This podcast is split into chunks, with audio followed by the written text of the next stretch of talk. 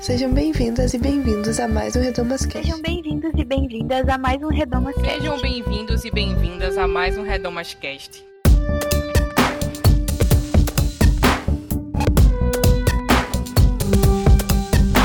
Sejam bem-vindos a mais um Redomas Cast. Eu sou Bianca Ratti e no episódio de hoje nós vamos conversar sobre o principal desafio da nossa geração, a luta pelo meio ambiente. Segundo matéria publicada no Observatório do Clima, 2020 empatou com 2016 como o ano mais quente já registrado e as concentrações de gás carbônico ao longo do último ano também seguiram aumentando, apesar da queda drástica de atividades econômicas devido à pandemia. No ano passado, também nós vimos dois dos biomas mais preciosos do mundo a Amazônia e o Pantanal queimarem e, como colocado pelo Greenpeace, resultado de uma mistura explosiva de secas severas e absoluto descaso proposital do poder público com a proteção do meio ambiente. A questão do meio ambiente não pode mais esperar. Não podemos adiar, não tem outra opção para a gente. E o problema é grande, bem grande e complexo. Nesse programa, nós esperamos iniciar e instigar vocês ouvintes a pesquisarem mais, entenderem a urgência do assunto e como nós podemos nos envolver com essa luta. Lembrando vocês também de conhecer o nosso site projetoredomas.com Lá nós temos estudos bíblicos, outros podcasts, materiais para download e também acompanhar a gente pelas nossas redes sociais. É arroba Projeto Redomas em todas elas.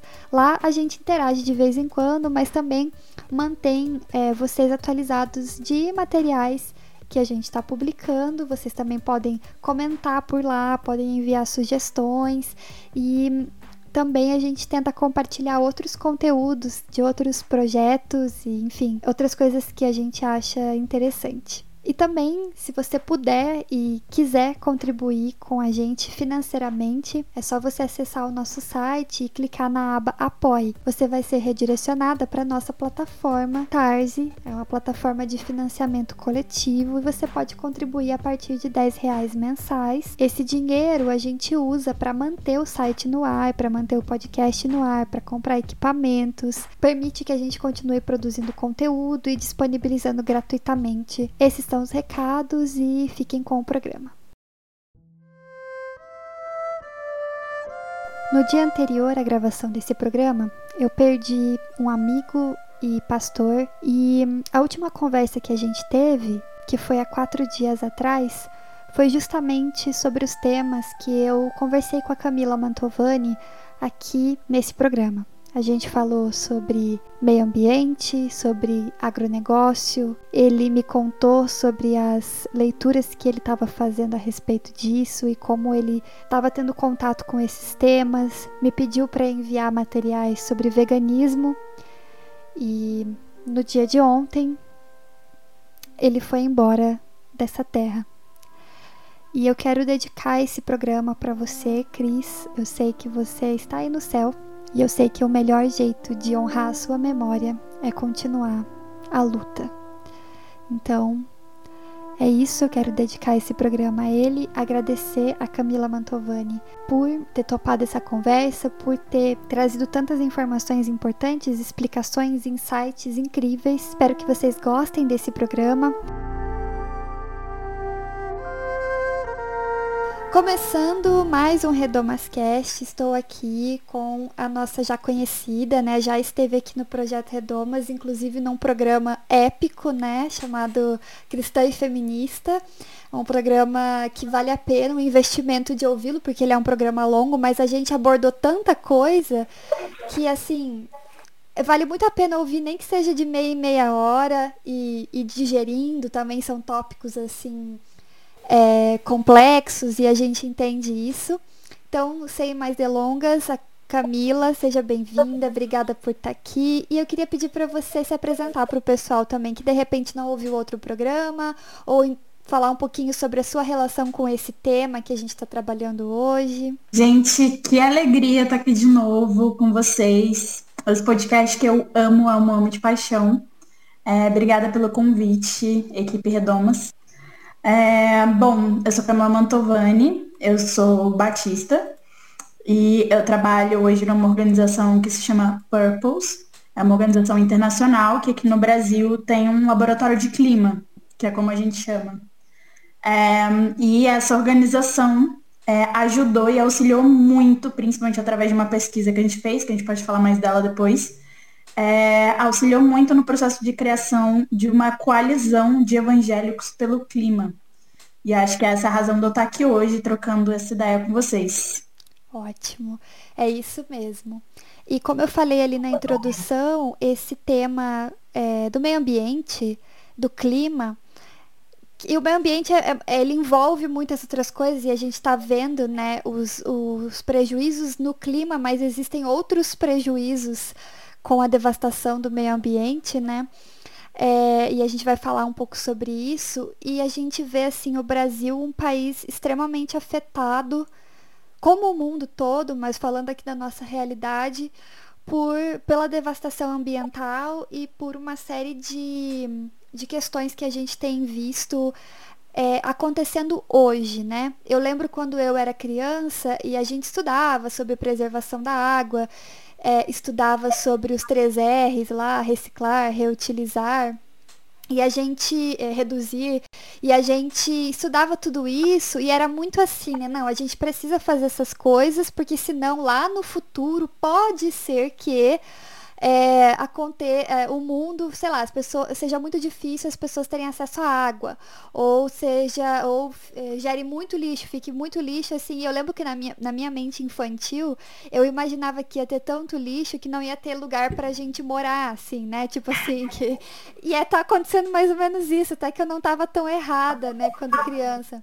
E, e, eu lembro que o ensino na escola era muito focado, então, nesse futuro que, na, que era passado como uma coisa quase que distante, assim, né? Tipo, não era. Eu entendo até, né? Distópico, né? É, talvez você não queira assustar as crianças, mas ao mesmo tempo eu acho que talvez a gente devesse ter assustado um pouco as crianças, é, para trazer essa consciência, né? E aí era também muito focado nas ações individuais, né? Então eu lembro que eu, eu, se eu tomava um banho assim um pouco mais comprido, eu me sentia muito culpada porque eu estava acabando com a água do planeta, assim, né? Ou quando eu não fechava a torneira na hora de escovar os dentes, ou quando eu é, jogava alguma coisa fora, ou sei lá, eu lembro, às vezes, quando eu, eu não jogava as coisas para reciclagem, sei lá. Então, muito focada nessas coisas individuais. É, e aí eu, eu, é um dilema, né? Porque a gente tem, pelo menos as pessoas da minha geração tiveram alguma educação sobre o meio ambiente nas escolas, mas é uma, é uma educação pela metade, ou pelo menos. É, que não mostrava a complexidade desse problema, né? E aí eu queria então é, fazer esse programa para a gente, mesmo tempo que a gente quer simplificar no sentido de falar tópicos iniciais para as pessoas poderem ir pesquisar por si próprios esses tópicos, mas também é, qualificar o debate, complexificar algumas coisas e mostrar que não é só fechar a torneira na hora que está escovando os dentes, né? Então, é, eu queria estender uma pergunta para você, Camila, para a gente falar um pouquinho sobre quais são os principais e maiores desafios ecológicos hoje que a gente enfrenta no Brasil, né? Porque são inúmeros no, mu no mundo inteiro, no planeta inteiro. Mas a gente tem uma, uma, atuação maior aqui no Brasil. Então, quais são esses desafios que você enxerga hoje aqui no país? Bom, acho que sem querer falar assim de uma amplitude muito grande que não traz, acho que dimensão mais concreta das coisas, mas eu preciso passar por isso, assim, acho que nosso primeiro e maior inimigo quando a gente está falando de meio ambiente é sem sombra de dúvida o nosso modelo econômico e político, né? É, o capitalismo, o liberalismo, eles são responsáveis por é, provocar toda a destruição desenfreada que a gente tem visto com relação ao meio ambiente. E no Brasil, principalmente. A gente tem um problema muito grave, assim, com relação ao modelo de desenvolvimento, nosso modelo de desenvolvimento enquanto país é, na verdade, países, né? Porque acho que isso envolve vários países no mundo, mas falando da nossa realidade, nosso modelo de desenvolvimento, ele ainda é baseado na exploração absurda e bizarra de recursos e da floresta e dos rios. É, ele ainda está muito calcado, por exemplo, é, quando a gente está falando sobre pessoas, o quanto isso afeta pessoas, ele ainda está todo calcado em áreas que deveriam ser de proteção ambiental, de reserva ambiental. A gente está falando de indígenas e quilombolas que são expulsos da sua terra para que grandes empresas é, façam mineração naquele território, para que grandes empresas coloquem ali hidrelétricas, enfim. É, acho que tem uma série de questões aí. E eu acho que a gente tem um outro grande inimigo, falando de Brasil principalmente, que é o agronegócio. Assim. O agronegócio é, ele tem feito coisas muito absurdas, porque a gente está falando de devastação de florestas inteiras é, para a plantação de soja, soja que serve para alimentar o, o, gado, que é commodity para ser vendido para outros países. A gente está falando, por exemplo, de é, indústria da carne e do leite, que estão aí, na verdade, é, promovendo. Quando a gente está falando de Amazônia, principalmente, né? Assim, o que acontece na Amazônia, vários outros biomas, mas acho que a Amazônia isso tá, é muito explícito, assim, né? Da derrubada de árvores, de pedaços gigantes de floresta só para servir ao agronegócio. E a gente às vezes acha que o agronegócio, na verdade, está alimentando a gente, e não está, né? Quem alimenta a gente é o pequeno produtor, são as famílias produtoras, não é o agronegócio. Então, diferente daquela propagandazinha que passa na Globo, o agro é pop, o agro é tech. O agro, na verdade, é matador, né? Ele mata rio, ele mata árvore, ele mata gente. Então, acho que tá aí, é, muito resumidamente, o que eu classificaria aí como os nossos maiores desafios é, desse momento, assim, no Brasil, principalmente. Sim, e é isso que você falou. É uma, o agronegócio ele é tão forte que até no maior canal de televisão tem uma, uma propaganda que passa várias vezes ao dia. E eu achei bem curioso quando isso começou a acontecer. Não que a gente já não visse, né, em diversas emissoras, não só nessa, né, na, na Rede Globo, nem sei porque a gente não tá falando nome, né? Porque a gente pode, no caso, na Rede Globo, mas a gente vê em outras tantas é, essa, enfim, essa exaltação aí do agronegócio e essa é, é, o esconder o outro lado dele, né? E que na verdade é o único lado dele, né? Tava com a minha mãe na semana passada na sala, a TV tava ligada, e aí eu vi a, a versão da propaganda do Agretec, Agrepop, é, com a carne vegetal, né? E aí eles criaram toda uma história de que a soja é para carne vegetal. E eu falei assim, sim, mãe, porque eu e o, os milhares de bois desse, e vacas desse país comemos a mesma quantidade de soja.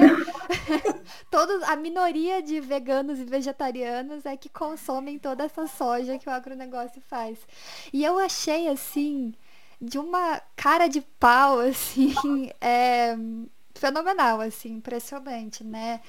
É, mas o ponto é que é uma propaganda política, né? Assim. É, Totalmente. E eles, eles constroem com uma narrativa de mostrar, olha só essas coisas boas que o nosso país faz e que a maior setor econômico do nosso país, o agronegócio, Sim. faz pelo nosso país. Então é por isso que a gente tem que basicamente deixar eles fazerem o que eles quiserem, em nome do agronegócio, em nome da nossa economia, né?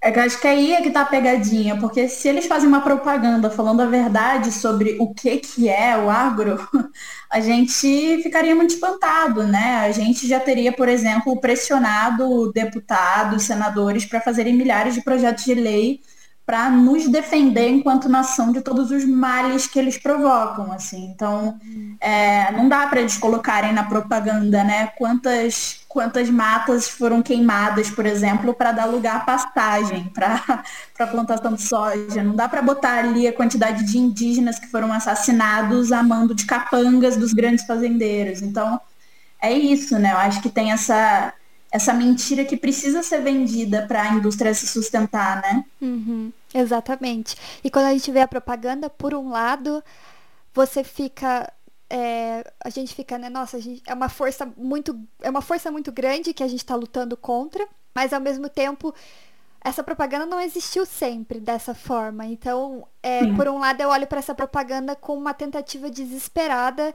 de fazer as pessoas acreditarem nessa narrativa, né? De, de, de, que, de que ele é necessário desta, desse modelo que ele se apresenta como um negócio, né? Enfim. E aí eu queria só aproveitar, já que a gente está fazendo esse programa muito como recurso inicial para as pessoas irem buscar, para que as pessoas vão buscar, né? Indicar que as pessoas vão buscar materiais sobre como realmente funciona o agronegócio, né?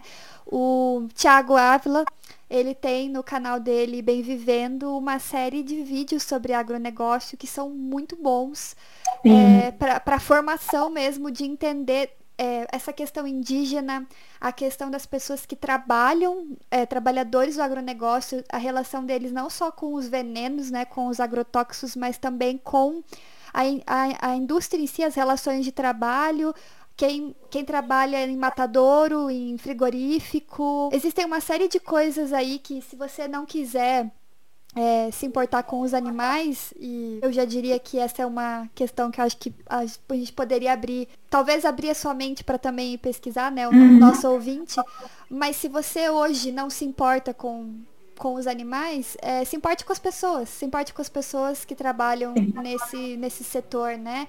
Então não é, é, não é só, e aqui eu estou usando né, os coelhinhos voadores, as aspas, então não é só não é só uma coisa, né? Isso que eu quero dizer, não é só um aspecto, são inúmeros as aspectos que tornam essa, né, esse setor da nossa economia é, maléfica, assim, né? Acho que essa, acho que essa é a palavra.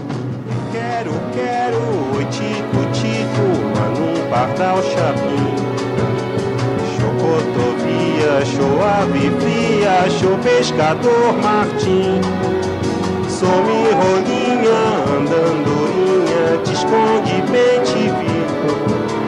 Voa bicudo, voa sanhaço, vai juriti. Ficou calado,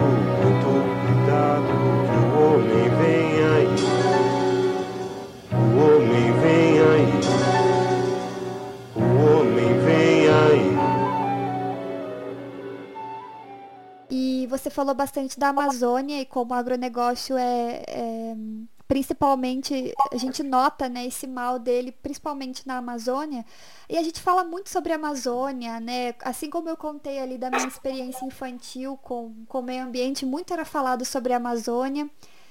É, mas no fundo, foi fazem alguns anos só que eu fui realmente pesquisar por que, que a Amazônia de fato era importante. E eu acho que talvez precisa trazer à memória das pessoas aquilo que nos dá esperança, como já diria a Bíblia. Eu acho que a Amazônia é uma das coisas que que restauram assim a nossa esperança e enfim restauram a nossa fé em Deus porque olhar para a Amazônia e olhar para tudo que a Amazônia é é, é, um, é um daqueles momentos para mim de, de se maravilhar com a criação mesmo, né?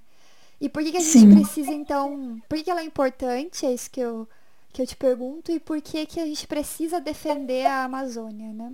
É, acho que primeiro, assim, é entender que a gente, cara, eu, eu fico muito impressionada quando eu paro para pensar nisso, porque eu começo a perceber, assim, a, a eu tô, vou, gente, é muito crentez isso mesmo, né? Mas, assim, a grandeza e a beleza de Deus, sabe? Quando a gente olha para os nossos biomas, quando a gente olha para a riqueza que a gente ambiental que a gente tem no Brasil, e como que para mim é um plano de Satanás, é um plano do inimigo mesmo, a destruição de tudo isso que Deus fez, olhou e viu que era bom.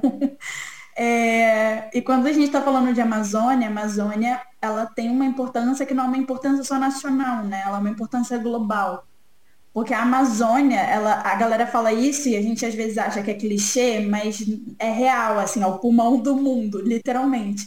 Porque a gente está falando de uma quantidade absurda de floresta de mata que de fato nos possibilita oxigênio no mundo. Então, a gente está falando de oxigênio, a gente está falando sobre chuva, porque se a gente destrói a árvore, a gente atrapalha completamente todo o processo ali, a gente interrompe um processo da natureza que é muito importante, que faz com que a gente tenha chuva em vários lugares.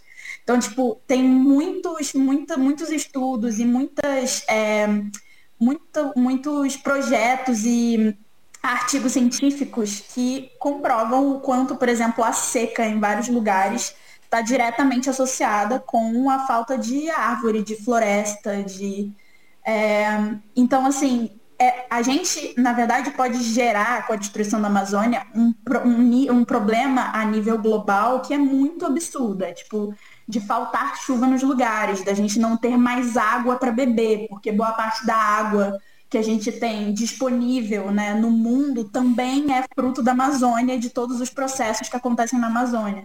Então a gente está falando de um problema absurdo. E quando a gente para para olhar vários estudos que já indicavam para gente como que a gente, dentro de tantos anos, teria guerras acontecendo por causa de água, porque as pessoas não iam ter água. Isso é real, isso não é distópico, não é um futuro distante, isso está acontecendo nesse momento, sabe? É tipo, a gente está com cada vez menos oxigênio puro para respirar, a gente está com cada vez menos água para beber.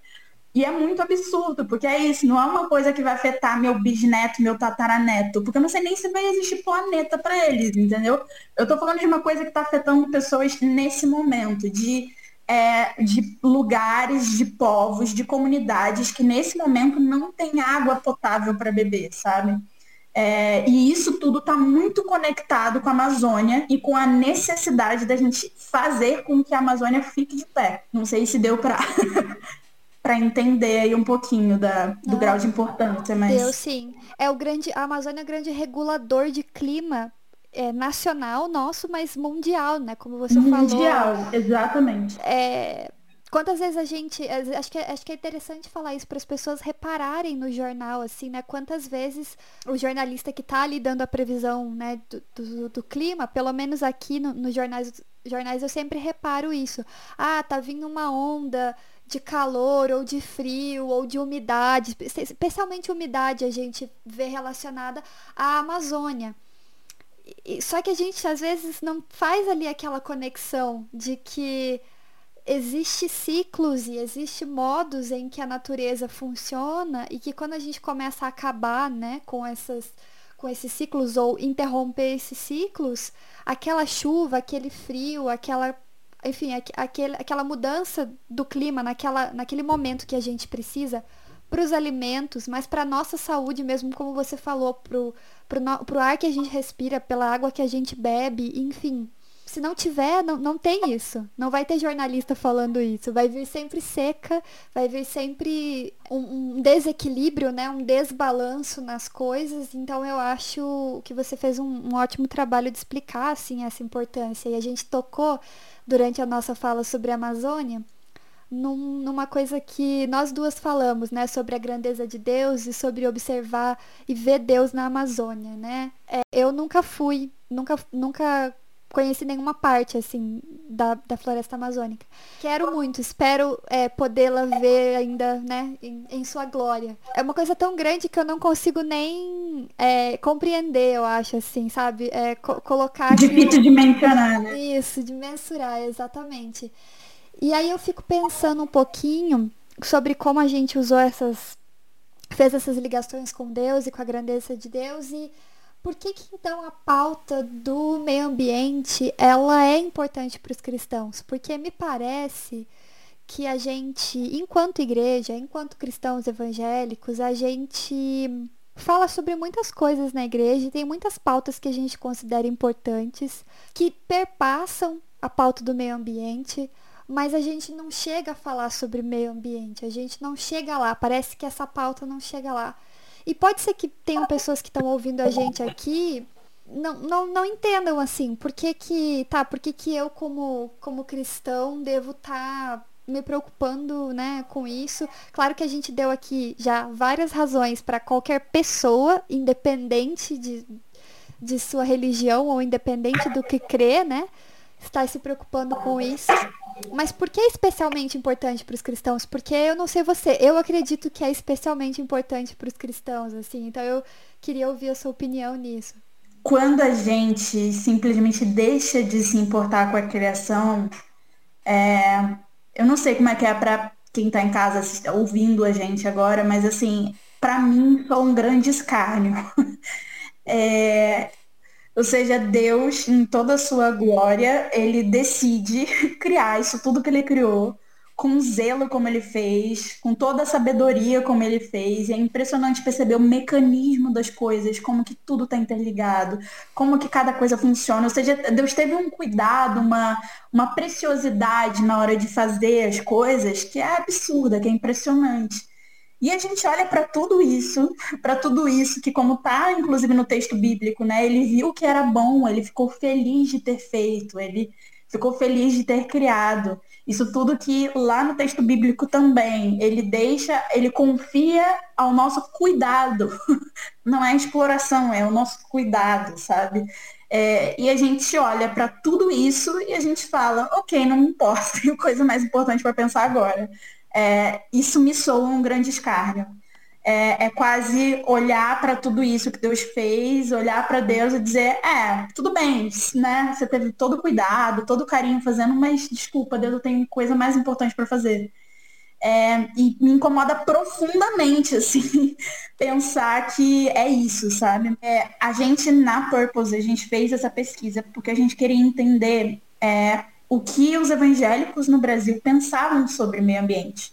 Essa é uma pesquisa que nunca foi feita antes no Brasil, ela foi muito exploratória, mas ela foi muito importante para a gente, para a gente conseguir mensurar mais ou menos o que, que a igreja estava pensando, sabe? Porque a gente queria medir o quanto é, o fator religioso, ele era de fato, ele, ele fazia com que as pessoas pensassem muito diferente ou estava dentro da média do que o brasileiro comum pensa. Esse era o nosso objetivo com a pesquisa. E ela confirmou algumas coisas pra gente, é, mas ela também trouxe algumas surpresas. E aí eu acho que é interessante a gente pontuar essas surpresas, uhum. porque elas respondem um pouco a sua pergunta, assim. É, a maior parte dos evangélicos, a gente inclusive depois é, pode deixar, eu posso passar para você a pesquisa para quem quiser ver, tem alguns lugares onde ela foi publicada. Uhum. É, mas a maior parte dos evangélicos demonstra interesse e preocupação com a questão ambiental. É, e isso para a gente foi muito interessante. Mais de 70% dos evangélicos, por exemplo, responderam na pesquisa que gostariam que suas igrejas se envolvessem em mais atividades ambientais. Isso pra gente foi chave, foi tipo, olha, então é isso, não é que a igreja tá sem se preocupar, não é que para a igreja isso não importa. Importa. Então por que que a gente não está fazendo? Porque ao mesmo tempo que essas pessoas respondem, eu gostaria que a minha igreja estivesse fazendo mais, são exatamente as mesmas pessoas, mesma quantidade de pessoas que está respondendo, olha, na minha igreja infelizmente não tem pregação sobre isso, não tem estudo bíblico sobre isso, não, eu não vejo falar sobre esse assunto. E eu queria que tivesse. É, outro dado que interessou bastante para a gente foi como que, é, mesmo entre os evangélicos que votaram no Bolsonaro, a maior parte tem profundo desacordo com a política ambiental do governo Bolsonaro. É, é, esse foi outro dado que chamou a nossa atenção, que mostrou para gente, assim, é, mais ou menos o que, que o público evangélico de fato está pensando sobre essa questão. Ou seja, as pessoas veem isso tudo do Salles, né, querendo passar a boiada, o tanto de queimadas, o incentivo, por exemplo, de várias leis que foram aprovadas para é, agro, agrotóxico para todo lado. Agrotóxico que é tipo proibido em vários outros países porque é veneno. Enfim, a gente vê que, na verdade, as pessoas dentro da igreja, elas não estão tão desligadas assim. Elas estão ligadas no que está acontecendo e elas estão entendendo que é ruim. Mesmo que votando no Bolsonaro, está entendendo que a política ambiental é ruim, sabe? É, como que, por exemplo, boa parte dos evangélicos que responderam essa pesquisa são a favor da demarcação de terras indígenas, que entendem a importância da gente manter as terras indígenas, de não deixar que elas sejam apropriadas por outras pessoas. É, e essa pesquisa ela trouxe assim um nível de esperança para gente, de refrigério, eu acho, muito forte. Foi daí, inclusive, que nasce a coalizão, porque quando a gente vai apresentar essa pesquisa para lideranças evangélicas, para pessoas evangélicas de diferentes igrejas, as pessoas se olharam depois da pesquisa e falaram: cara, se é isso, o que, que a gente está esperando para fazer alguma coisa? E assim nasce a coalizão, que eu inclusive convido você que está ouvindo a conhecer. Mas eu acho que é mais ou menos por aí, assim, é que eu responderia a sua pergunta, sabe? Existe interesse da igreja sobre esse assunto. A gente precisa cada vez mais pedir para que as nossas lideranças trabalhem isso nas nossas igrejas. É para trabalhar na escola bíblica dominical, é para ser assunto de pregação. Porque é isso, gente. A glória de Deus, ela se reflete na criação. A gente é parte dessa criação. a gente precisa entender que como parte da criação, a gente é afetado por tudo que acontece com as outras partes da criação, tá tudo integrado. Então, acho que, enfim, é, fica aí esse convite para que cada vez mais pessoas, assim, evangélicas dentro das suas igrejas, as que também estão sem igreja, mas enfim, para que as pessoas se interem mais e cobrem mais, sabe? Que esse assunto seja difundido, seja falado, seja trabalhado. Não, excelente a pesquisa, parabéns. Inclusive, assim, eu acho que era urgente essa pesquisa e é difícil trabalhar quando a gente não tem dados, né? E aí esses números, eles são. Eles me dão esperança, como você falou, eles me dão esperança. E eu noto duas coisas, né? Eu tinha até é, feito uma pergunta que daí você acabou adiantando, eu achei ótimo, né? Que eu queria jogar um ping-pong com, com você dessa, de um dado que você trouxe, que eu até tinha colocado numa, numa pergunta, e aí você adiantou. É, da questão né, dos 76% dos evangélicos não concordam com a política ambiental do governo Bolsonaro, mas a gente também sabe que as nossas igrejas estão assim mergulhadas no, no, no bolsonarismo, né? E uhum. assim, uma coisa que eu acho que é muito legal dessa pesquisa é mostrar duas coisas. Como os evangélicos não são um bloco monolítico, eu acho que isso é, é, uma coisa que a gente sempre toma cuidado aqui no, no Redomas de sempre falar a respeito. E a segunda coisa é que os evangélicos não são alienados. Eu acho que, inclusive, as eleições de 2018, é, se tem uma coisa que elas mostraram, é que os evangélicos não são alienados à política, no sentido de que existe uma forte participação. É claro que a gente combate em muitos níveis alguns ideais e valores que estão sendo defendidos, mas aquela, aquele estereótipo do evangélico que não sabia de nada do que estava acontecendo, que não estava nem aí, que não participava do país, ele não existe há muitos anos, há muitos anos. E eu acho que essa pesquisa evidenciou um outro lado, é, tipo assim, mais um lado disso, que é os evangélicos também estão olhando para o meio ambiente. Só que o que a dúvida que fica na minha cabeça é então o que, que justifica o Bolsonaro estar tá lá?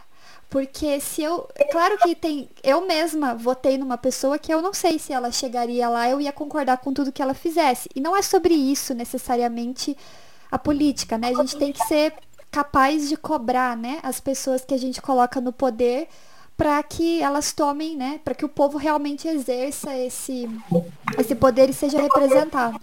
Mas eu fico me perguntando assim, aonde que está na lista de prioridades dos crentes o meio ambiente. Porque me parece que houve um, um comprometer, um ceder, sabe? De a gente dar o meio ambiente e você entrega alguma outra coisa pra gente. Então eu não concordo com o que você faz em relação ao meio ambiente, mas eu concordo com outras coisas. E aí eu acho que um dos objetivos desse programa é talvez ajudar as pessoas a reajustarem prioridades e demonstrar o porquê que o meio ambiente precisa ser uma prioridade, porque eu sinto que os evangélicos têm outras prioridades em mente quando eles vão votar apesar deles acharem o meio ambiente importante. E aí tudo isso que você falou sobre a gente cobrar mais esse tema, a gente falar mais desse tema, eu acho que é importante porque ele vai subir na prioridade das pessoas, dos valores cristãos, então que a gente tá da cosmovisão cristã que a gente fala tanto, né? que parece que a nossa, nossa cosmovisão atual, assim, essa estabelecida, assim, né, a maneira mais aceita, é uma cosmovisão que não liga muito para o meio ambiente, né? Ou liga de uma maneira muito superficial. Mas a gente tá vendo que na verdade as pessoas ligam. Então, enfim, nem sei se ficou clara aqui a minha. É que na verdade é uma confusão minha, é uma coisa que eu fico assim, gente, o que tá acontecendo então, assim, né? E aí eu queria, enfim, ouvir sua opinião sobre isso, sobre essa contradição e tal. Eu acho que a minha mãe, ela dizia uma coisa para mim quando a gente, quando a gente era pequena, para mim pra minha irmã, é, que é assim, gente, vocês acham que o inimigo ele é bobo, mas ele não é, ele é inteligente. O diabo é inteligente, então a gente precisa ficar ligado, entendeu? A gente simples como as pombas, mas prudente como a serpente. Eu amo esse versículo. É, pois é. E ela dizia muito isso pra gente, assim, no sentido de deixar a gente alerta mesmo com as pegadinhas, né? É, e eu acho que tem tudo a ver com essa, com essa sua colocação sobre essa contradição. Eu acho que às vezes a gente cai em contradição porque a gente não percebeu a armadilha que estava no caminho, sabe? E eu acho que essa é a realidade de boa parte da igreja hoje com relação ao bolsonarismo, sinceramente. Eu acho que o inimigo, que inclusive é o pai e o dono de todas as mentiras, é, ele conseguiu criar aí inimigos imaginários para a gente gastar tempo, energia, força, brigando com esses inimigos imaginários. Eles não existem de verdade. Mas a gente está brigando com eles e gastando energia como se eles existissem. Então, ele surge, por exemplo, para dizer, olha, vão tentar acabar com a sua família. Mano, desculpa, assim, eu olho para minha família e eu falo para você com tranquilidade, a coisa mais importante que eu tenho na minha vida, sabe? Eu amo a minha família. Imagina, se alguém tentar destruir a minha família, eu vou lutar com todas as forças contra isso. É... Só que aí você percebe o seguinte, de fato tem uma tentativa de destruir sua família, tem uma tentativa de acabar com a vida. Só que ela não é exatamente, ela não tá vindo de onde, de onde te disseram que tá vindo. E eu acho que é, aí é que tá a pegadinha, sabe? É, não é sobre ideologia de gênero. Não é sobre isso. Não é sobre mamadeira em forma de tênis que as professoras estão dando na escola. Ou esse tipo de fake news que boa parte dos evangélicos acabaram caindo na armadilha e gastando energia lutando contra. Não é sobre isso. A sua família está ameaçada porque estão destruindo a criação de Deus. Porque a gente não sabe se daqui a pouco a gente vai ter oxigênio. Porque as mudanças climáticas, elas são uma coisa tão urgente, tão absurda que está acontecendo nesse momento, que famílias têm ficado desabrigadas sabe? Porque a gente está falando de mineração que destrói solo, que destrói tudo. E aí, nessa brincadeira, a gente tem Brumadinho e Mariana. Quantas pessoas perderam a vida? Quantas famílias foram destruídas? Isso é sobre destruição de famílias. Isso é sobre, é, sobre preservação da vida ou não, sabe? E é aí que a gente precisa prestar atenção, porque eu acho que a maior sagacidade que o inimigo pode ter é justamente de lançar essa isca de falar, ok, vocês captaram que eu quero destruir a família e matar pessoas. Vocês já entenderam o que eu quero. Mas eu preciso tirar o foco de vocês, de onde eu realmente estou agindo, de onde eu realmente estou atuando. E aí você joga esses inimigos imaginários, sabe?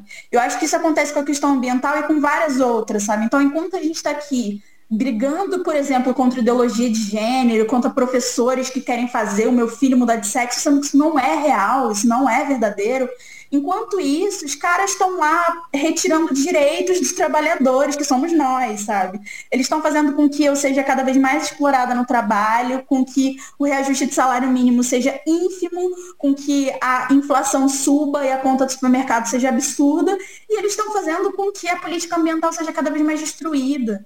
E as mudanças climáticas afetam diretamente a gente, a quem é pobre, as pessoas negras, as pessoas periféricas. Então, assim, veja bem o tamanho da artimanha, né, que foi colocada. E eu acho que a nossa contradição tem a ver, infelizmente, com a gente, enquanto igreja evangélica no Brasil, ter mordido a isca de Satanás. Lembrando do John Bibira, que tinha um livro que eu lia na adolescência, A Isca de Satanás. É, mas eu acho que é isso. Acho que infelizmente a gente, enquanto igreja, mordeu essa isca. E eu acho que ainda há tempo para que a gente se repense, para que a gente se converta de novo e mude de rota, sabe? Amém. E perceba, na verdade, qual é o real plano, né? E contra o que de fato a gente precisa lutar. Enquanto você falava, eu lembrei daquela história bíblica, quando Esaú vende a primogenitura dele por um prato de lentilha. E aí eu fiquei pensando nessa história, né, é, que você falou da gente ter mordido essa isca, e eu fiquei pensando assim que para Esaú a, o prato de lentilha era, uma, era a única coisa que ele conseguia ver na frente e que ele queria imediatamente, enquanto a primogenitura era algo a longo prazo, era algo que estava lá na frente, era algo que trazia segurança para ele, né? Trazia um, um lugar seguro ali e, e um lugar que era dele, de direito, né? E aí ele vende aquilo pro irmão que naquele momento enganou ele, né? É, armou essa situação para satisfazer um desejo momentâneo, uma, uma coisa momentânea. Enquanto você falava, me veio muito essa história, assim, de que talvez. Perfeita essa conexão. Né, talvez seja exatamente isso que a gente fez, a gente, digo, quanto igreja, né? Porque nós aqui, graças a Deus, não, não votamos no Bolsonaro. Sim. Mas eu digo assim, enquanto igreja, nos colocando entrado nesse grupo, né, é, vendeu aí o, o, os nossos valores e, e, e princípios maiores e, e Totalmente. por esse prato de lentilha aí para resolver de repente um antipetismo. E eu acho também, quando você fala assim, ah, a gente caiu nisso, eu, eu vejo até com compaixão e eu acho que daí os nossos setores mais progressistas podem olhar com uma certa. É claro, é, é um dilema, porque por um lado, a gente olha especialmente na pandemia e quantas vezes eu já não acordei de manhã e falei, cara, a igreja tem sangue nas mãos, assim, isso que. E isso não é mentira. Isso não é mentira. Mas ao Não. mesmo tempo eu olho com compaixão no sentido de que os problemas são muito complexos e foram apresentados soluções muito fáceis. E aí a gente foi lá e pegou esse prato de lentilha super fácil na nossa frente e aceitou e não viu né? Não, não é que. E tava ali, né? Ninguém pode dizer que não tava ali. Tava ali. Mas a gente ignorou essas coisas porque a gente queria mais aquilo ali, né? Então. Eu acho que talvez, Bianca, se você me permite, é tipo, é pensar que assim, a fome de Esaú, ela, obviamente, ela não é justificativa pro, pro grau de. Eu não sei nem como colocar aqui o que ele fez, sabe? De tipo trocar uma coisa tão potente, preciosa para aquela cultura, para aquele tempo, por um prato de comida, assim. Mas e eu acho que não é justificando as escolhas que boa parte das igrejas fizeram, porque não dá para ser justificado, mas eu acredito também que existe uma diferença grande aí. Eu, na hora de fazer a crítica e a cobrança, eu prefiro acentuar essa diferença do que, que são as grandes lideranças da igreja evangélica hoje no Brasil o que, que é o povo, que é a membresia, que é a base das igrejas, sabe? Excelente. Eu acho que tem uma diferença importante que a gente precisa levar em consideração aí. É, eu acho que é uma análise muito complexa de ser feita, muito Uhum. difícil, mas eu também acredito e eu tenho fé de que as pessoas que morderam essa isca e que estão aí já sem lentilha nenhuma no prato e olhando para o fato de que é, o preço desse prato de lentilha tá aí explicitado para a gente ver 300 mil mortes, sabe? É um espírito de morte que está devastando esse país, é a barbárie comendo solto, as pessoas não têm emprego, as pessoas não estão conseguindo comprar comida, as pessoas estão voltando para uma linha que está abaixo da miséria, assim. Sim. A gente está num nível tão absurdo no Brasil, assim, que eu acho que a gente precisa, na verdade, enquanto igreja, diante dessa barbárie, despertar para o fato de que foi um erro rude a gente ter aceitado esse prato de lentilha, sabe? Foi baixo, foi pouco, a gente merecia mais, a gente merece mais.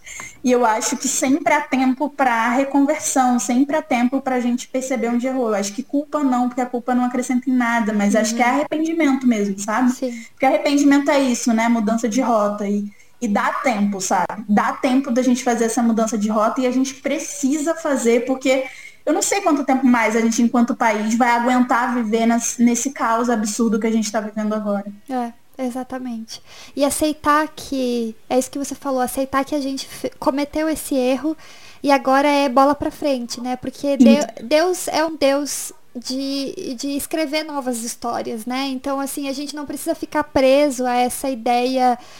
É, de que não, eu tomei essa decisão e agora eu vou morrer com essa decisão. Não, você não precisa morrer, né? Não, não, não- é justamente isso que a gente não quer, né? Então, Não posso respirar, não posso mais nadar. A terra está morrendo, não dá mais pra plantar. Se plantar não nasce, se nascer não dá. Até pingada boa é difícil de encontrar.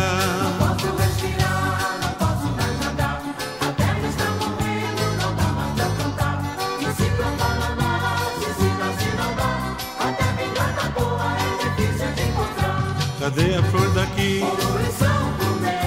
O peixe que é do mar. O verde onde é que tá? Nem o Chico Mendes sobreviveu. Cadê a flor daqui? O peixe que é do mar.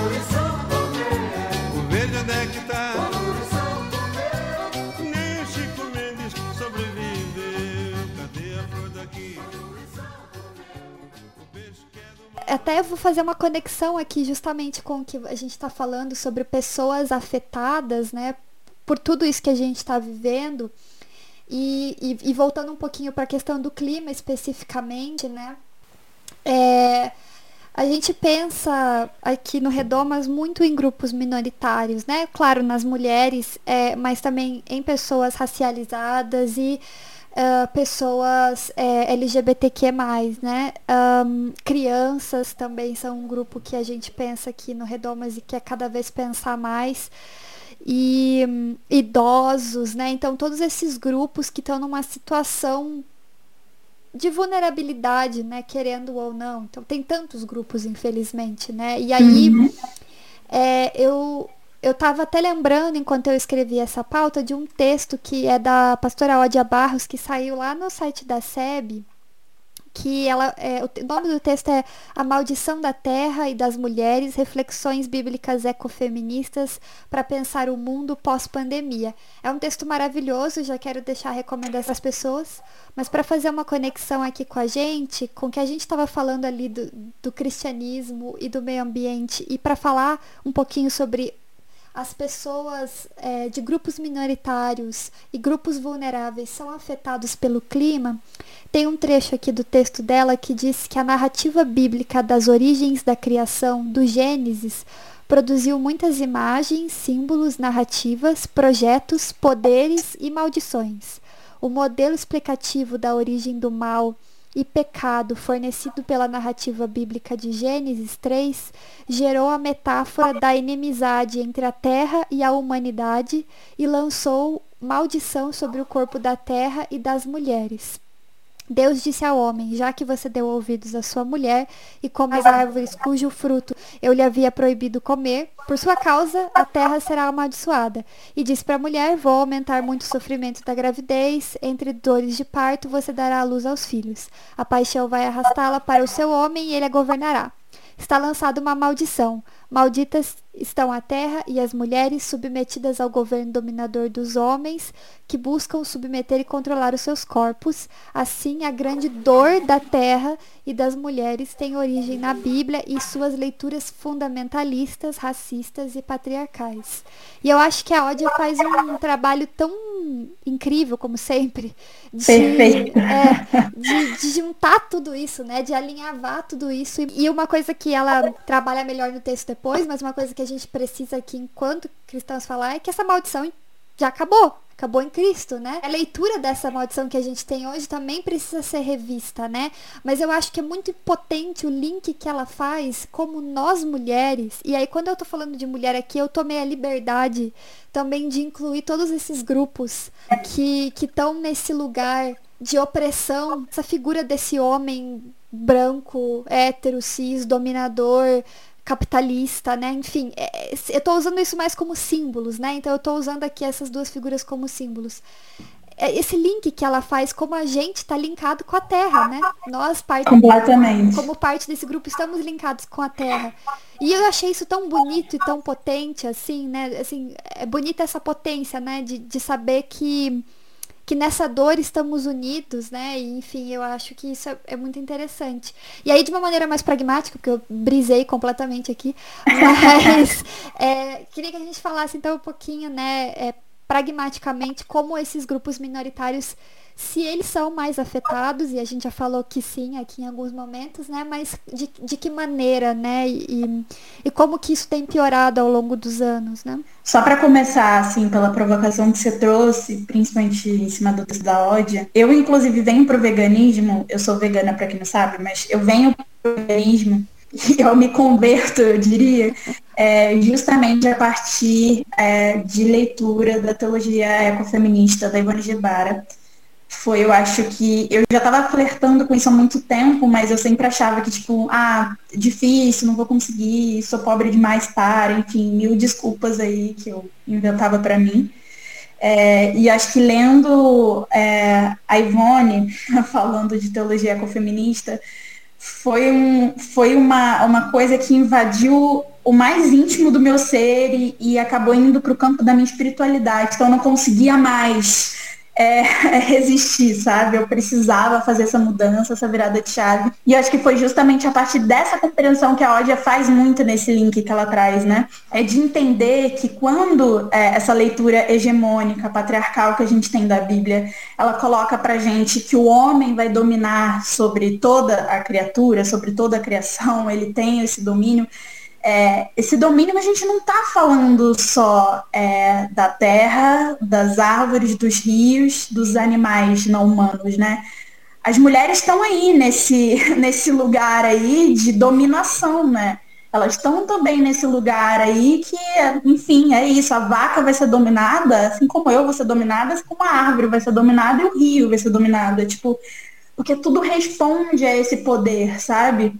É, eu acho que essa compreensão ela virou uma chave muito grande na minha cabeça, assim, de tipo, porque é isso, assim, é uma sensação de, olha, se eu tô aqui nesse lugar de pessoa oprimida por esse sistema e que busca emancipação e libertação, eu não vou ser livre até que os animais não humanos também sejam livres, até que a terra seja livre, até que a natureza seja livre. Porque a gente está conectado, tá todo mundo debaixo desse poder opressor aí, sabe? Uhum. É, e essa foi uma chave muito importante de eu virar na minha cabeça, assim. Eu vou fazer um comentário, assim, que você tocou nesse assunto, que também me toca muito, porque eu tô nessa transição para Eu falo que eu tô na transição ainda porque eu ainda não Sabe quando você não escolheu aquele dia de falar é hoje? Mas assim, eu basicamente já, eu já basicamente me alimento 100% vegana e enfim, outras coisas, outras práticas, né, que envolvem isso. E aí, eu, eu você fez esse comentário do, do, do ecofeminismo e de se entender como parte disso.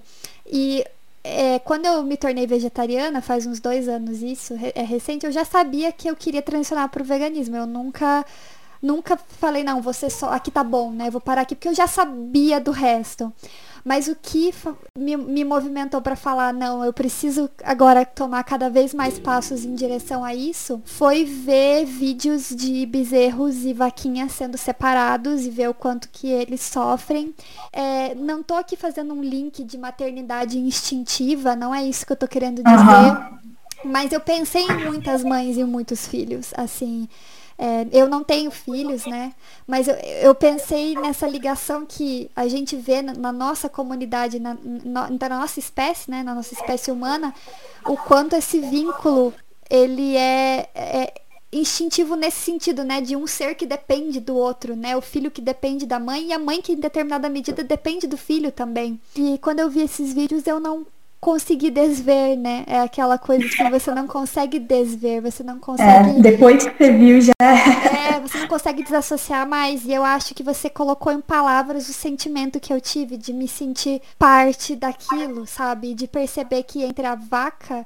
E, e, eu acho que a primeira ligação que eu fiz foi que entre essa vaquinha e meus gatos que eu tenho aqui em casa, que eu, que eu tutelo aqui em casa, não tem diferença. Mas mais do que isso, entre essa vaquinha e eu, não tem diferença. Então, isso isso é uma virada assim de chave que eu não podia deixar assim de comentar porque você colocou assim em palavras esse esse raciocínio assim, esse sentimento. Mas, mas pode continuar, eu te interrompi. Desculpa. Não, eu, acho que é por isso inclusive que a gente é, até no veganismo a gente luta muito por um veganismo que seja politizado de fato, né? Que seja um veganismo político, que não seja só porque é isso, o liberalismo também é a capacidade dele de, de se apropriar das pautas, das questões, ele é absurdo. Então as pessoas tipo, aderem ao veganismo às vezes só por dieta Sim. e não tem noção assim do que, que aquilo de fato era para ser, sabe, politicamente.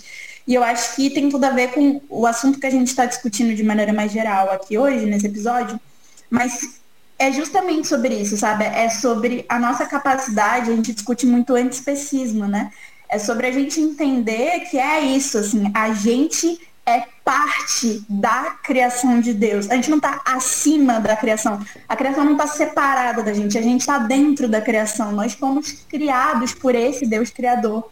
Portanto, nós não somos uma espécie que está acima das outras e que tem uma autorização divina para usar, abusar e depois matar do jeito que quiser o restante da criação. A gente é parte dela É, e eu acho que isso faz parte, na verdade, esse tipo de olhar, ele é um olhar que faz parte de uma leitura da Bíblia que a gente precisa romper com ela. Sim. Porque é uma leitura que legitima genocídio, que legitima escravidão. Desculpa, essa leitura, que é uma leitura especista, que cria esse tipo de separação de um ser sobre outro, é o mesmo tipo de olhar e de sistema político que legitima a escravidão, que legitimou uma série de barbaridades historicamente, sabe? Então, assim, a gente precisa urgentemente romper com esse tipo de leitura da Bíblia. Isso é urgente de verdade. Se a gente quer construir um outro mundo, se a gente quer viver na prática o reino de Deus, a gente precisa romper com essa leitura. E aí, só caminhando para o que você tinha perguntado, é, acho que, assim, pessoas que estão nesses grupos, né, que são os grupos minoritários ou que são os grupos que sofrem diferentes níveis de opressão, é, eles estão, eles sentem em primeira mão o que, que é assim o resultado do aquecimento global, o que, que é o resultado das mudanças climáticas, o que, que é o resultado da ganância de alguns homens é, que destrói aí boa parte da criação. A gente sente isso em primeira mão porque nós estamos, acho que essa é a primeira coisa, assim, é perceber como que as grandes tragédias, tragédias é, que decorrem de crimes ambientais, elas sempre são sentidas por quem está na periferia do mundo. Isso é uma coisa interessante. Vocês podem, inclusive, pesquisar sobre isso. Tem muita coisa falando sobre isso, muito material na internet falando sobre isso. Mas é, é impressionante como que a gente vê, por exemplo, países que, entre muitas aspas aqui, são países de primeiro mundo, é, que estão lá nos seus países super respeitando acordos ecológicos, mundiais, internacionais, entre muitas aspas, então, tipo, redução Sim. da poluição. Ah, meu país é lindo, entendeu? As, redução, as, as redução da poluição comprando créditos de carbono, né? Entendeu? Exatamente isso. Então é tipo isso. A Alemanha, por exemplo, que tem uma, uma pá de empresa que está aqui explorando a Amazônia, entendeu? E a gente tem vários países, na verdade, que tem esse mesmo, é, esse mesmo modo né, de agir, assim. E, obviamente, quem sente primeiro é quem está na periferia do mundo. A gente na América Latina sente muito isso, a África sente muito isso. E a gente precisa pensar, assim, geograficamente, né? É, existe sim um lado para onde essa, essa corda arrebenta primeiro. Se a gente está falando de uma questão de classe que permeia tudo isso, por exemplo, a gente está falando que um, um, uma hidrelétrica que vai gerar vários impactos ambientais, ela não vai ser construída é, num bairro de ricão, entendeu? E isso vai gerar uma série de problemas ali para ele. Não vai. Isso é construído geralmente perto de aldeias, em comunidades ribeirinhas, a gente pobre, a gente preta, a gente que não tem recurso financeiro para, sabe? Assim, então a corda sim arrebenta para o nosso lado. Se a gente pensa, por exemplo, o que que, o que que são todas as vítimas, todas as famílias destruídas em Brumadinho e Mariana, que foram crimes ambientais e ecocídios que a gente chama, né? Uhum. É, quem são as pessoas, os seres humanos afetados? Eles têm cor, eles têm gênero, sabe? Eles têm raça. É, não são os grandes, não é o dono da Vale que foi afetado. Desculpa, ele não foi afetado, ele lucrou em cima da morte de, enfim, na verdade, o ecossistema inteiro, né? Nem só de seres humanos.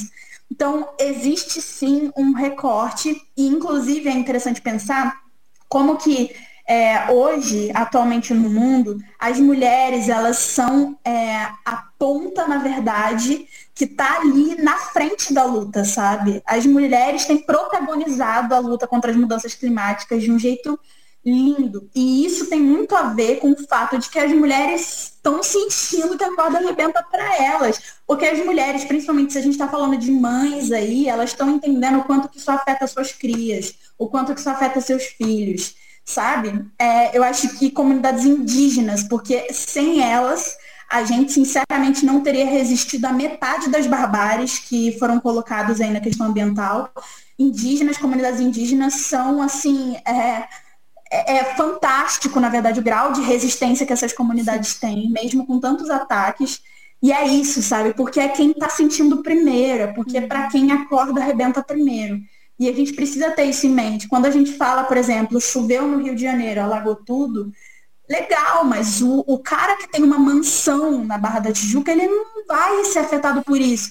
Mas quem está no alto do morro, quem não tinha política para construir casa em outros lugares, construir um lugar que não era para construir, a casa vai desabar, é a casa de quem, sabe? É. é dessas pessoas. Então, a gente está falando de coisas que impactam diretamente no dia a dia de pessoas pobres, de pessoas negras, de pessoas racializadas de maneira geral, é, de mulheres, sabe, principalmente. Então, tem tudo a ver e a gente precisa se despertar para isso. Isso não é é, não é só sobre o lixo, não é só sobre fechar a torneira na hora do banho, mas é sobre prestar atenção e responsabilizar de fato quem é responsável por tudo isso. Hum. E desculpa, assim, a gente pode e vai fazer o possível para economizar e para não gastar mais do que a gente precisa. Mas quem é o grande responsável por não ter água é isso, sabe? É, são as grandes empresas que estão poluindo a nascente. Uhum. São as grandes empresas que estão gastando não sei quantas toneladas de água para produzir um bife desse tamanho para o McDonald's, assim. Então, eu acho que é mais ou menos por aí que a gente precisa pensar. A gente é afetado e exatamente por perceber e por entender o quanto a corda arrebenta para o nosso lado primeiro, é que a gente precisa agora, enquanto ainda há tempo, se levantar contra todos os senhores que têm provocado a nossa barbárie e que têm decretado a nossa morte, sabe? Sim, com certeza.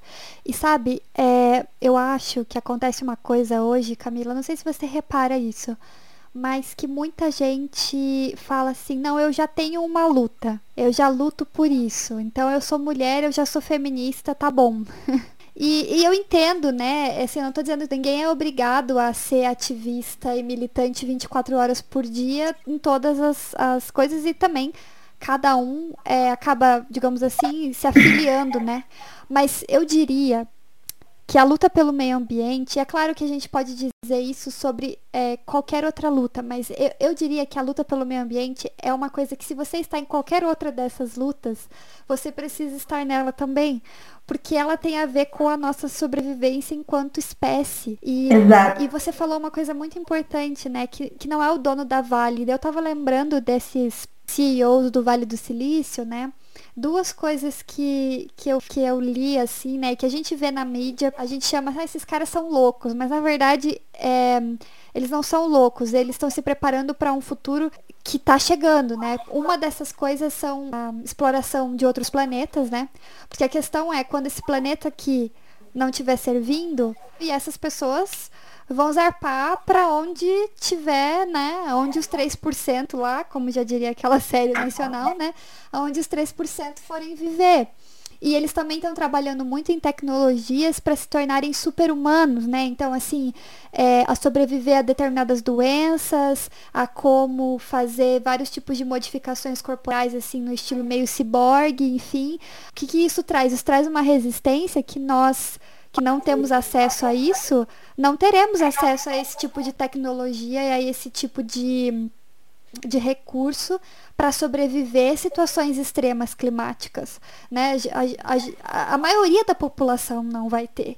Então, é, a gente olha e vê essas notícias geralmente fala, ah, esse povo da tecnologia doido e etc. E na verdade não, na verdade isso são sinais. Outra coisa que a gente olha da tecnologia, a própria automação, né? As pessoas vão ficar sem emprego, todo mundo vai ficar sem emprego porque a automação tá vindo aí. Com ela vem as consequências climáticas da automação e de produzir essas máquinas, dos minérios que precisam ser extraídos para poder fazer esses robôs, e a gente vai ficar sem emprego acima de tudo. E a nossa sociedade não está se movimentando diante de como a gente vai lidar com as consequências dessa automação. Nem, nem isso, assim, nem, nem para discutir isso, assim. É, para não dizer discutir esse sistema e etc e tal, né? E um outro ponto que eu queria trazer que até uma retificação para os nossos ouvintes e um, mas a confissão de uma mudança de pensamento é que já existe um Redomascast chamado Cristianismo e Responsabilidade Ambiental. A gente tem, ele é mais antigo, acho que ele é de 2017, 18 por aí. Quando eu ouço ele hoje, não é que ele é um programa ruim nem nada, assim, a gente fala muito sobre cristianismo e terra e tal, mas é que as minhas posições evoluíram muito de lá para cá, assim. A gente falou um pouquinho sobre aquela questão individualista, né, da, da torneira, do veganismo liberal e etc. E lá naquele. Eu, eu, eu, lembrei disso, porque naquele programa eu falo um pouco sobre os canudos. E eu lembro que estava bem na moda na época, assim, a luta anti-canudos, né? E tal. Parece até a revolução de canudos, mas não, é os canudos plásticos mesmo. E, eu, e depois eu percebi que, enfim, não é que é uma bobagem, né? Claro que a gente precisa reduzir o uso de plástico, mas assim, ao mesmo tempo também existe para pessoas com deficiência, existe a importância do canudo de plástico. E, e o canudo de plástico, enfim, ele virou cortina de fumaça para esconder um problema muito maior ali de meio ambiente, etc. Mas é, com isso eu digo, e aí você falou, a gente precisa reduzir, a gente é, pre precisa tomar essas atitudes individuais, mas não só elas, né?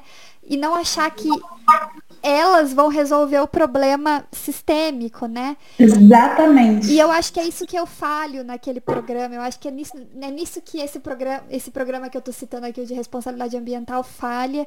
E é por isso que eu queria trazer esse outro, porque enfim, é, é, um tema que na verdade vai ter que ser recorrente, assim, pelo menos uma uhum. vez ao, ao, ano tratar disso.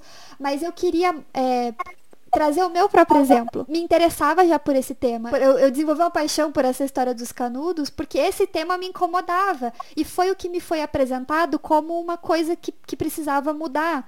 E querendo ou não, é uma coisa pequena, assim, né? Tipo assim, na minha vida não faz. Na minha vida, pessoal, não faz diferença nenhuma usar um canudo de plástico ou não.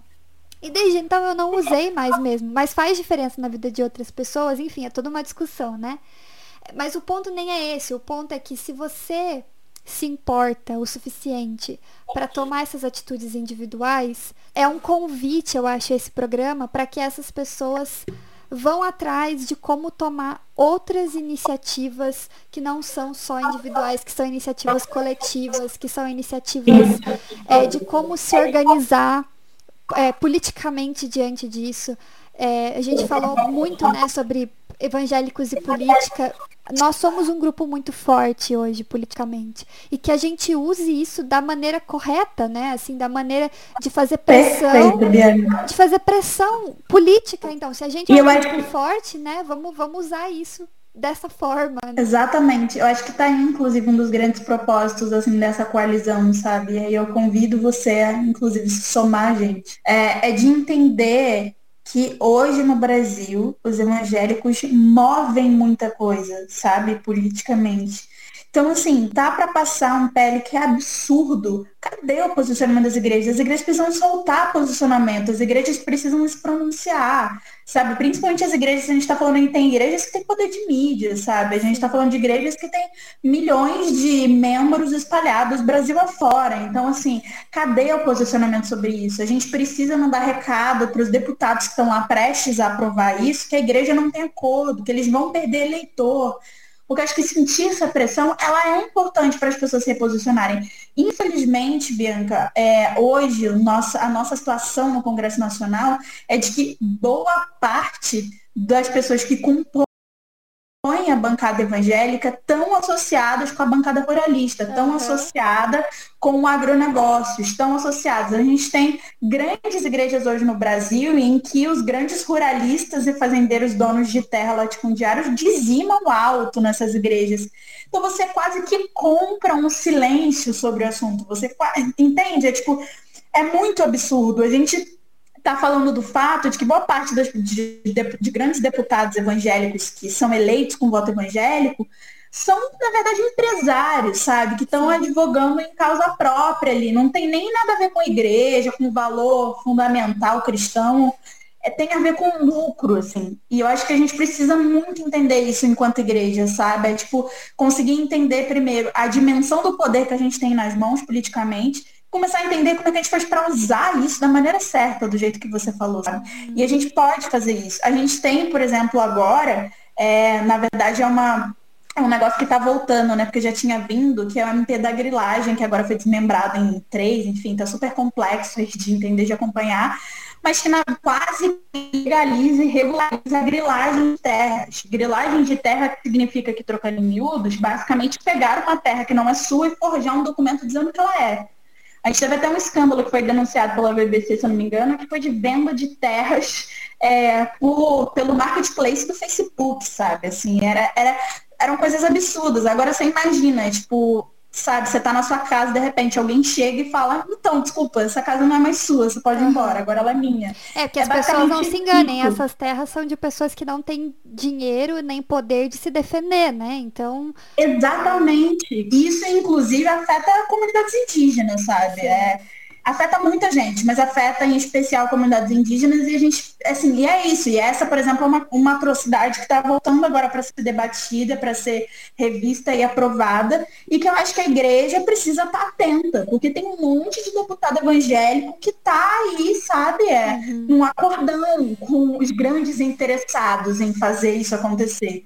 É, enfim, acho que são chances que eu, eu, usando meu crentez de novo, são chances que o Espírito, o Espírito Santo nos dá, são alertas que vêm para a gente se, se, posicionar. E eu honestamente acho que a igreja será cobrada de um não posicionamento, de um silêncio com relação a tudo isso, sabe? O nosso silêncio custa caro. A gente precisa prestar atenção nos novos pratos de lentilha que estão sendo oferecidos aí, né? E eu acho, Camila, que a gente já viu como custa caro. Porque se 300 mil mortes não é um preço alto demais pra gente, o que mais que eu sempre eu até tô cansada assim de, de perguntar isso assim, porque parece aquela profecia que se autocumpre, né? De o que mais precisa acontecer. Daí acontece mais uma coisa e nada muda, Sim. né?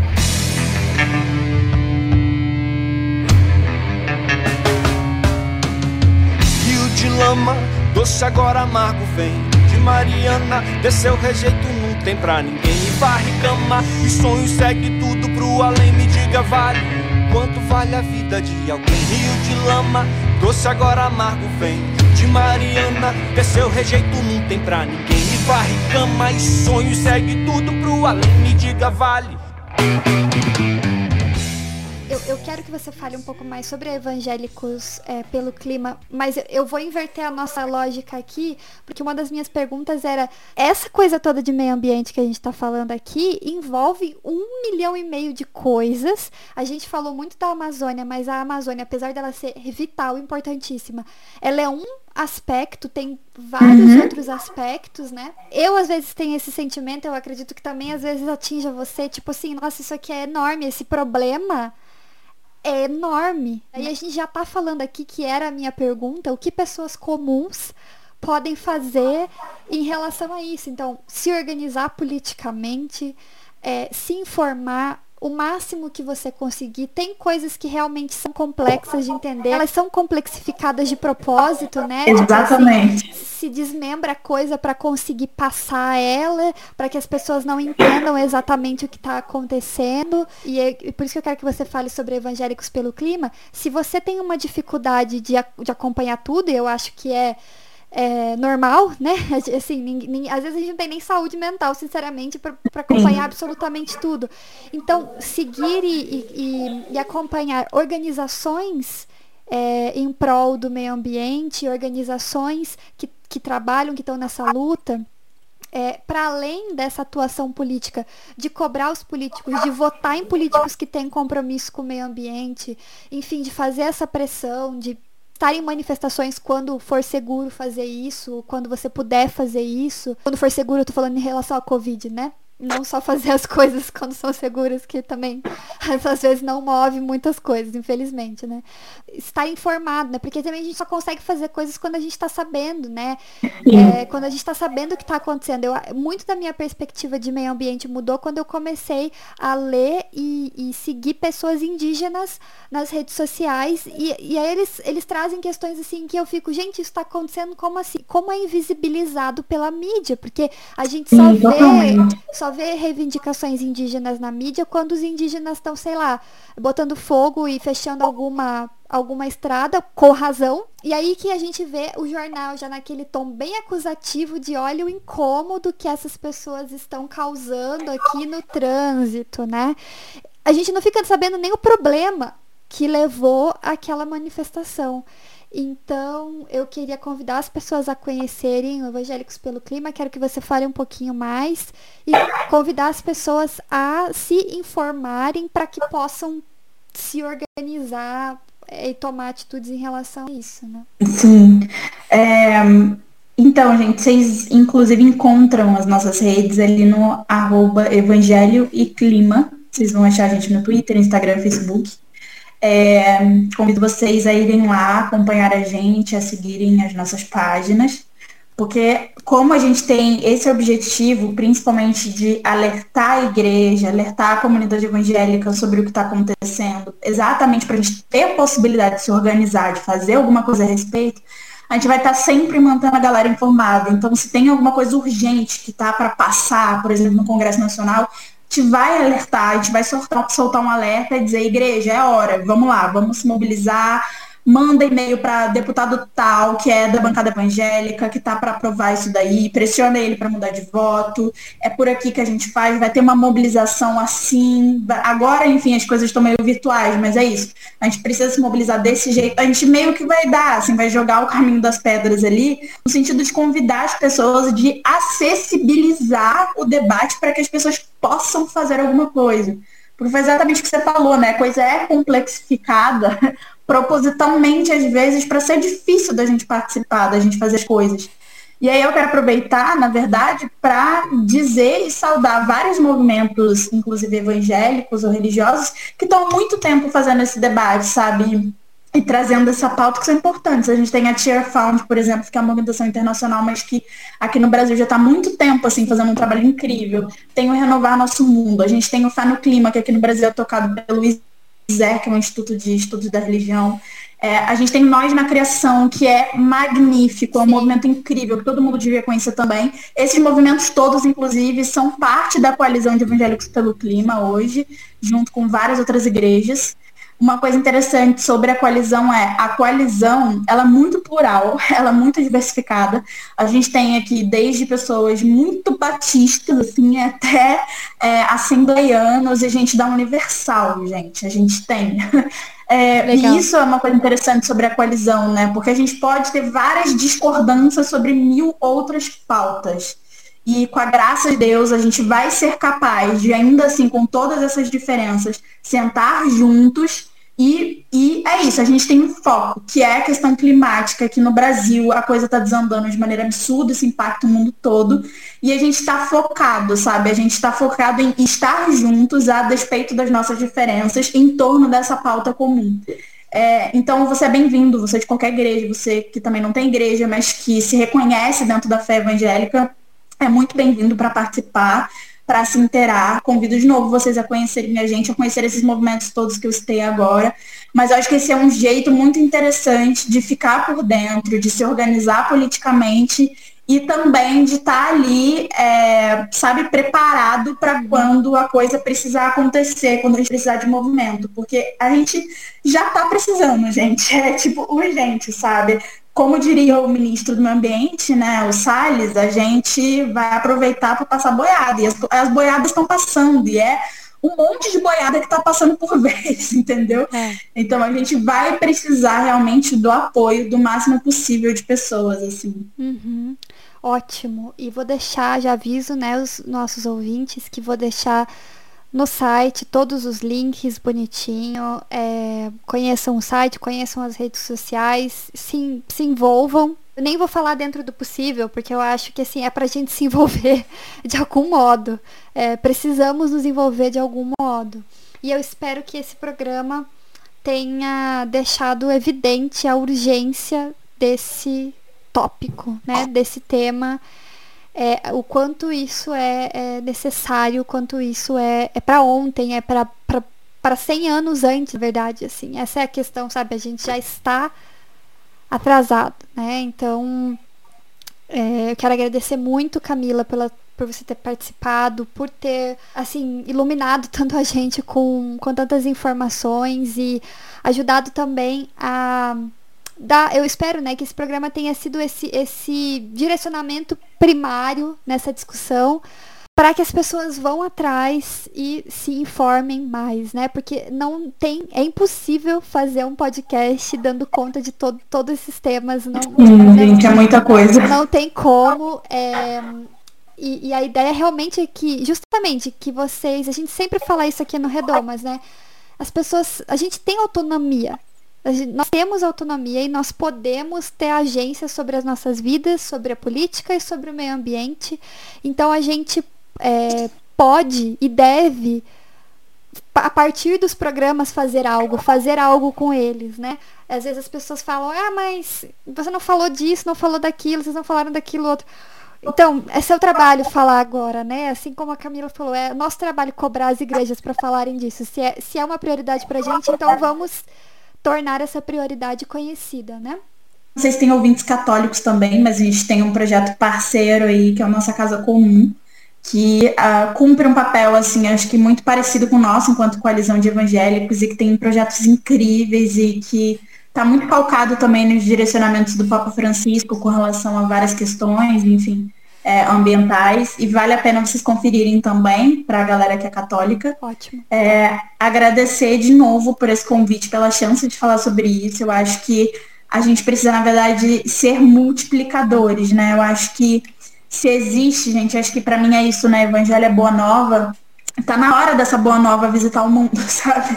Tá na hora. E acho que a boa nova ela tem a ver justamente com vencer velhos hábitos, assim, sabe? Hábitos perversos. E é, se existe um hábito perverso no mundo, é justamente dessa dominação de uns poucos aí que tem gerado a destruição de todo o restante da criação de Deus. Eu acho que é, fica esse alerta, sabe, para a igreja. Eu acho que a gente tem como fazer é, uma coisa diferente, tem como se posicionar de outro jeito, tem como interferir politicamente para a coisa ir para outro rumo.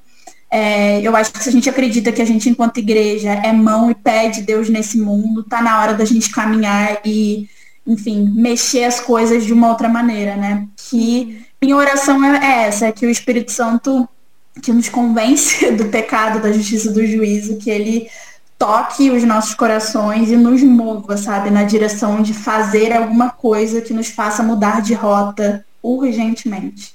Obrigada.